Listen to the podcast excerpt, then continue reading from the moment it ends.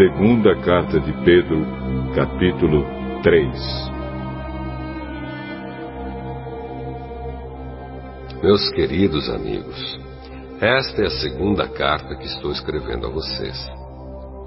Nessas duas cartas, procuro despertar pensamentos puros na mente de vocês, fazendo com que lembrem dessas coisas.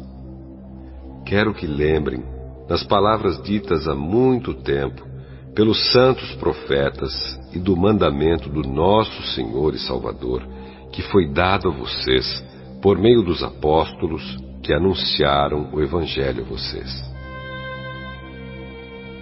Primeiro, vocês precisam saber que nos últimos dias vão aparecer homens dominados pelas suas próprias paixões. Eles vão zombar de vocês, dizendo: Ele prometeu vir, não foi? Onde está ele? Os nossos pais morreram e tudo continua do mesmo jeito que era, desde a criação do mundo.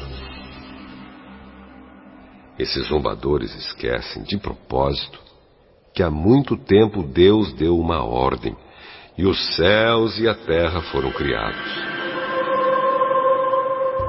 Esquecem que a terra foi formada da água e no meio da água e também que pela água do dilúvio o mundo antigo foi destruído.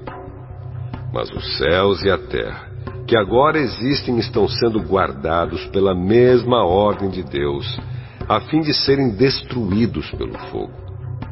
Estão sendo guardados para o dia do julgamento e da destruição dos que não querem saber de Deus. Meus queridos amigos, não esqueçam isto. Para o Senhor, um dia é como mil anos, e mil anos como um dia. O Senhor não demora a fazer o que prometeu, como alguns pensam. Pelo contrário, Ele tem paciência com vocês, porque não quer que ninguém seja destruído, mas deseja que todos se arrependam dos seus pecados. Porém, o dia do Senhor chegará como um ladrão. Naquele dia, os céus vão desaparecer com um barulho espantoso e tudo o que há no universo será queimado. A terra e tudo o que existe nela vão sumir.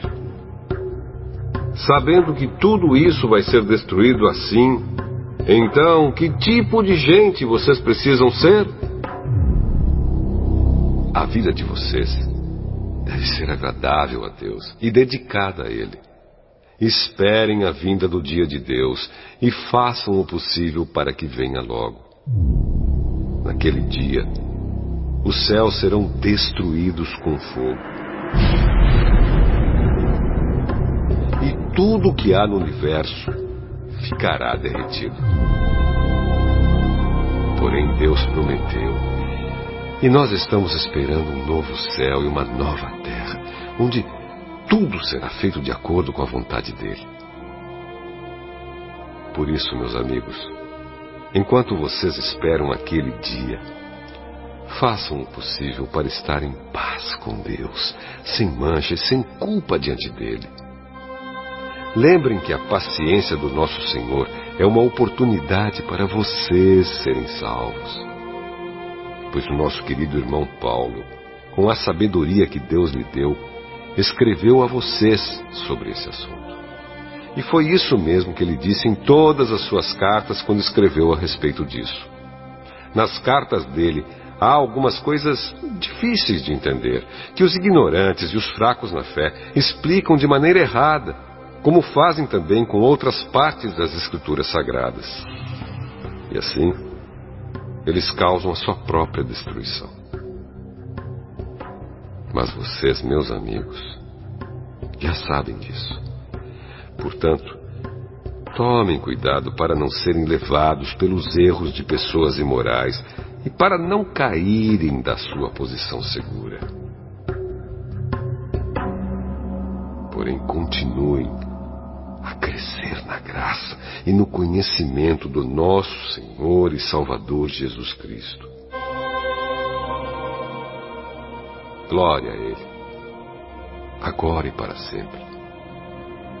Amém.